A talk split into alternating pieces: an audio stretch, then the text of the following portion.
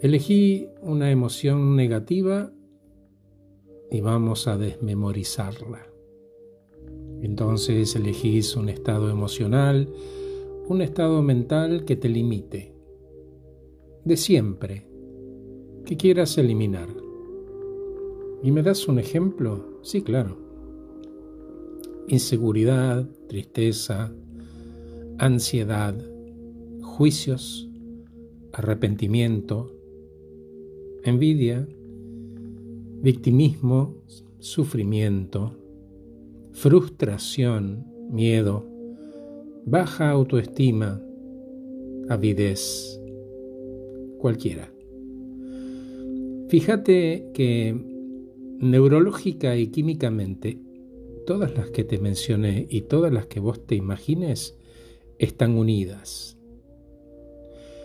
¿Por qué? Porque, por ejemplo, cuando estás enojado, estás frustrado, odias, que cuando odias juzgas, envidias, y eso te vuelve inseguro, competitivo y egoísta.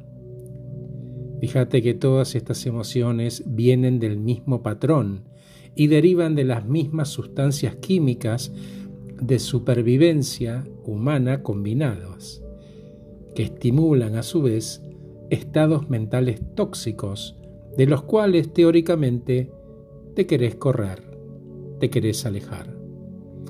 Y lo bueno de esto es que lo mismo aplica a los estados elevados. Cuando somos felices, amamos. Cuando somos libres, estamos inspirados, somos creativos y somos innovadores. Si te enojas menos, te sentís menos frustrado y odias, juzgas y envidias menos a los demás. A medida que cambias uno de estos estados emocionales destructivos, el cuerpo tiende a descontrolarse menos. ¿Y cómo hago eso de desmemorizar H. Contame? Es un proceso de cambios de hábito. Primero uno reconoce y etiqueta las emociones tóxicas que estás experimentando. Identificarlas es el primer paso. Ponerles un nombre. Examina tus pensamientos y creencias sobre las situaciones que desencadenan esas emociones tóxicas. Y pregúntate, ¿puedo ver las cosas desde diferentes ángulos? ¿Cuál sería el ángulo que me permitiría correrme de ahí? Además, podés practicar técnicas de respiración, ejercicio físico todos los días y si es aeróbico mejor, porque un cerebro oxigenado elimina los pájaros de la cabeza.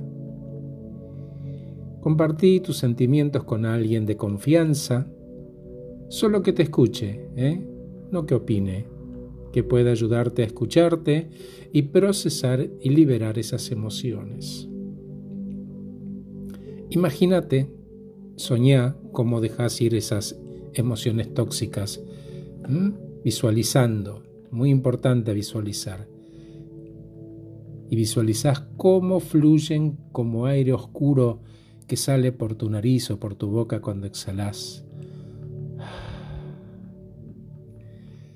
Si hay personas o situaciones que te causan emociones tóxicas repetidamente, considera establecer límites saludables o evitarlas en la medida de lo posible.